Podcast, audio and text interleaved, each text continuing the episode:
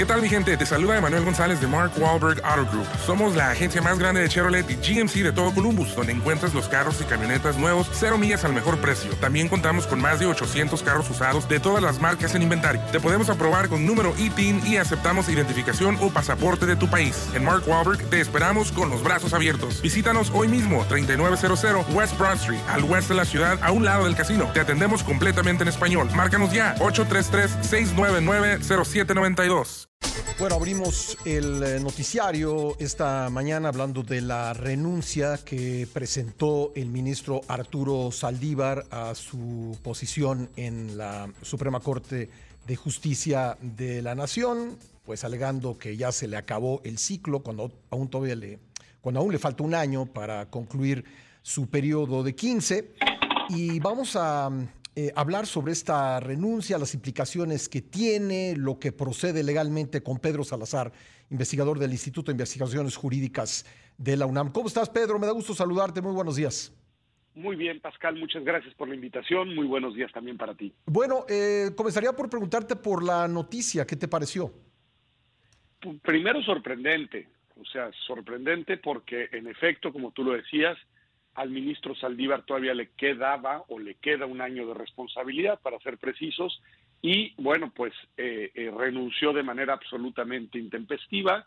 Eh, en segundo lugar, lamentable, porque es una decisión que creo que lastima a la Suprema Corte de Justicia, lastima, digamos, la relevancia del papel de ser una, un integrante del máximo tribunal del país, y en ese sentido es lamentable desde un punto de vista, digamos, de una valoración política de la decisión.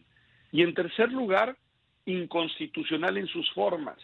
Eh, eh, la renuncia va a proceder, creo que no tiene sentido que, que, pensemos lo contrario, pero bueno, la Constitución es muy precisa en establecer que la causa por la que una persona puede separarse de un encargo de esa naturaleza debe ser una causa grave y en la carta que hizo pública el ministro Saldívar, todavía ministro de la Corte, pues no hay ningún tipo de justificación reforzada que nos permita valorar como grave la causa que motiva su separación. Y bueno, pues con eso eh, eh, vulnera también una, una, un requisito constitucional que exige eso, que exige una justificación agravada para poder exceptuar la responsabilidad de culminar su mandato de 15 años.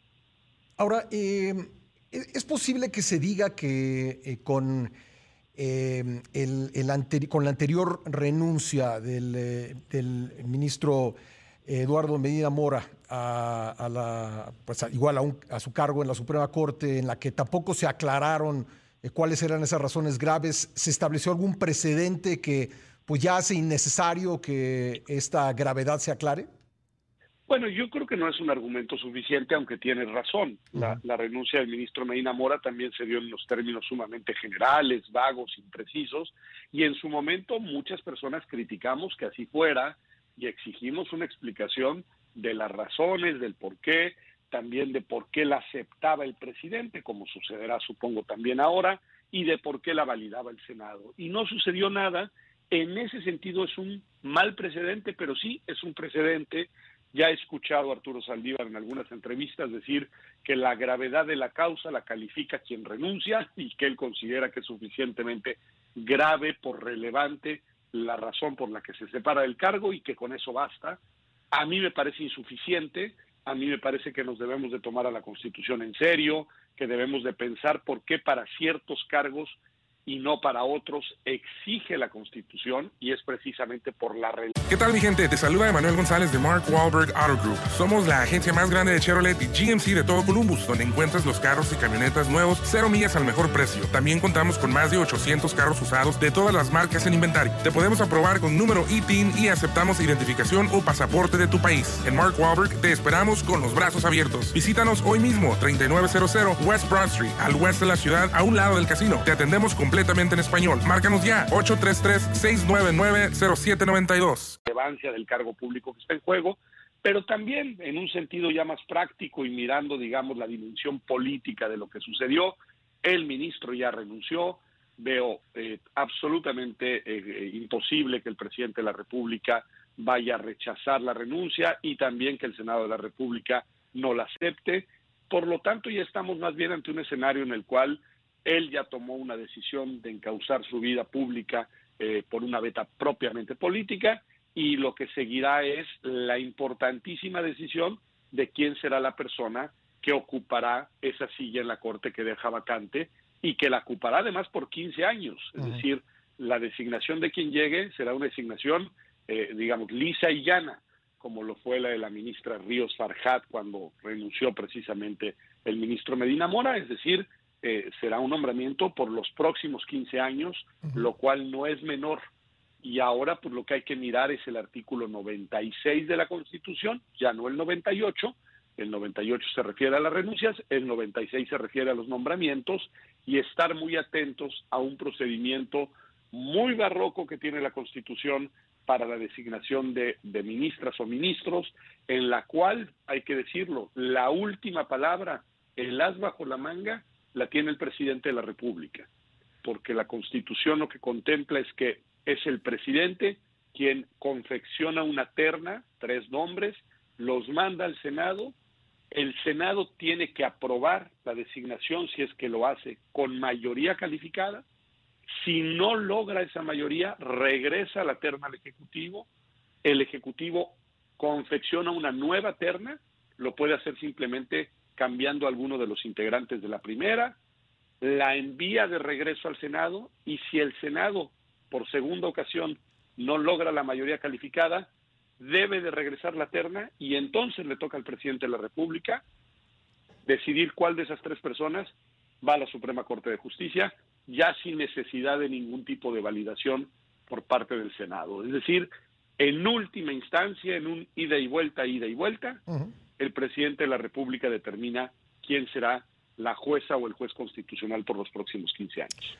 Eh, estimado Pedro, me queda algo así como minuto y medio, pero no, no quiero dejar de preguntarte, eh, ya que vimos eh, a Arturo Saldívar en una foto con Claudia Sheinbaum y pues que esto ha dado lugar a, a interpretaciones de que pues él podría acompañarla en alguna función en la campaña o en un eventual gobierno si es que ella gana las elecciones, ¿qué es lo que podría ser como eh, como exministro de la Corte o como, como ministro en retiro de la Corte?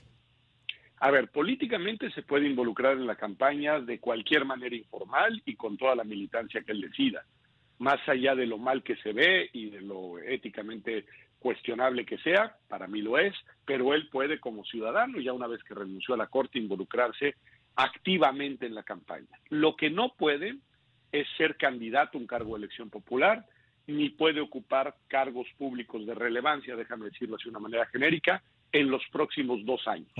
Ahí hay un impedimento muy claro. Es decir, puede involucrarse en la campaña, después puede estar en una función, digamos, de acompañamiento, asesoría, no sé, de cercanía, y ya en dos años puede aceptar, si se lo proponen y sucede, eh, un cargo público de relevancia dentro del gobierno, en la Fiscalía General de la República, muchas cosas se han dicho, pero por el momento sí hay un impedimento claramente de dos años y es un impedimento constitucional. Pues Pedro, te agradezco mucho eh, todo, todos estos datos que son muy relevantes para eh, pues entender lo que ocurrió y lo que viene. Muy amable, te mando un abrazo.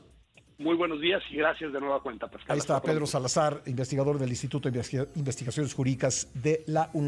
¿Qué tal mi gente? Te saluda Emanuel González de Mark Wahlberg Auto Group. Somos la agencia más grande de Chevrolet y GMC de todo Columbus, donde encuentras los carros y camionetas nuevos, cero millas al mejor precio. También contamos con más de 800 carros usados de todas las marcas en inventario. Te podemos aprobar con número ITIN y aceptamos identificación o pasaporte de tu país. En Mark Wahlberg te esperamos con los brazos abiertos. Visítanos hoy mismo, 3900 West Broad Street, al oeste de la ciudad, a un lado del casino. Te atendemos completamente en español. Márcanos ya, 833-699-0792.